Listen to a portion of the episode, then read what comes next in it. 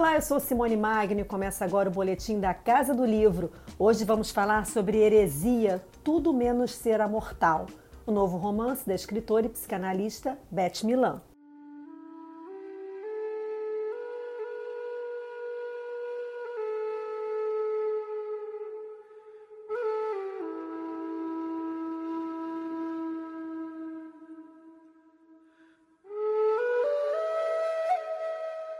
O lançamento da editora Record aborda o tema da morte assistida e reflete sobre o modo como ela é tratada na sociedade ocidental.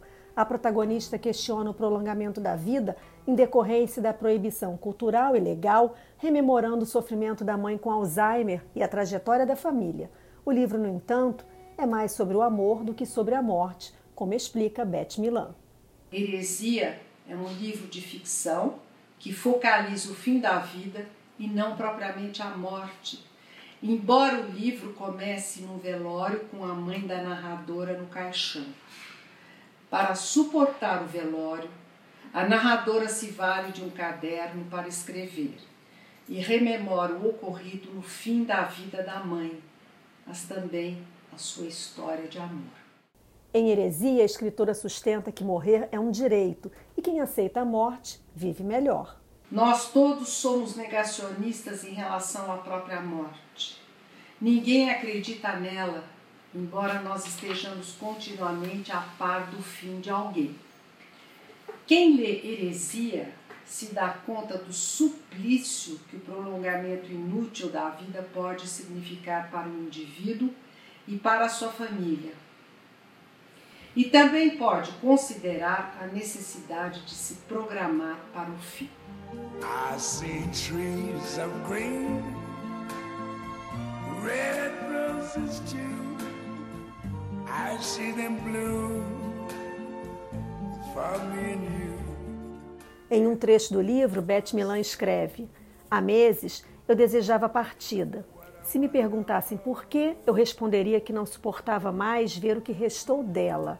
Sei que o meu caso não é único, porém também sei da hipocrisia alheia Agora, que culpa tenho eu de ter sonhado repetidamente com o caixão? Não sou responsável pelo meu inconsciente.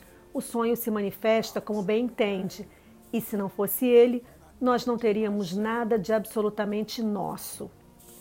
Heresia é uma espécie de sequência de A Mãe Eterna, Morrer é um Direito, livro em que a narradora se dirige a uma mãe impossibilitada de compreensão. Já o novo livro foi uma espécie de premonição, como explica Beth Milan. Comecei a escrever A Mãe Eterna quando minha mãe fez 95 anos eu previ a queda que ela teve aos 97.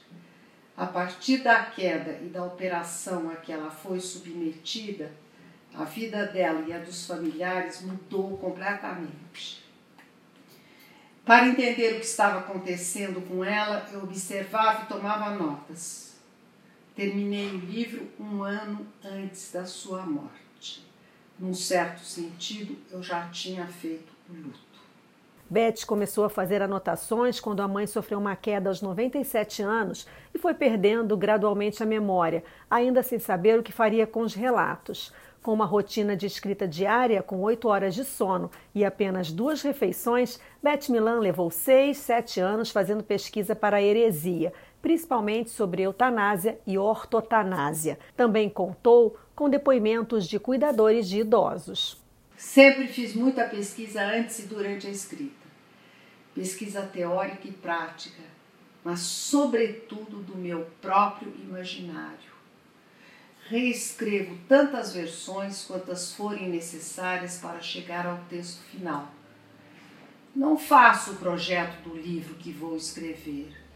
Descubro o que eu quero através da própria escrita é ela que sempre me guia.